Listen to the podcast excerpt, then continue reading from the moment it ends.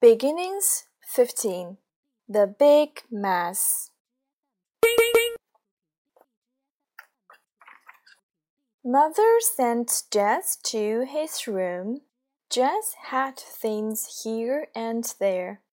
What a mess, Jess! Jess was sad. He could not go out to play. Jess had to pick up the mess. Jess got a box. Jess put the caps in the box. Jess put the shirts in a pile.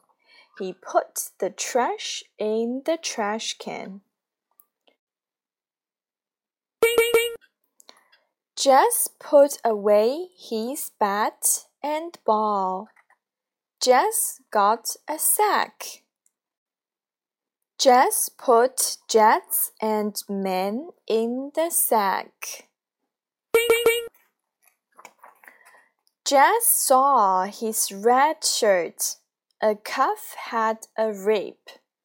Jess took the shirt to mother. Jess found ten sets of socks. He found some with no match.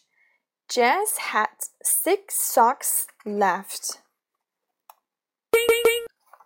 The bed was made.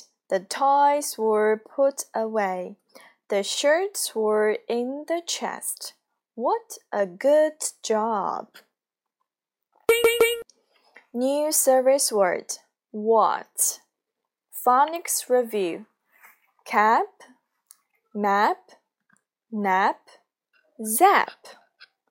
bass, Jess, less, mess. Dip, let, rip, zip. Fix, mix, six. Ox, box, fox. Cuff, huff, puff.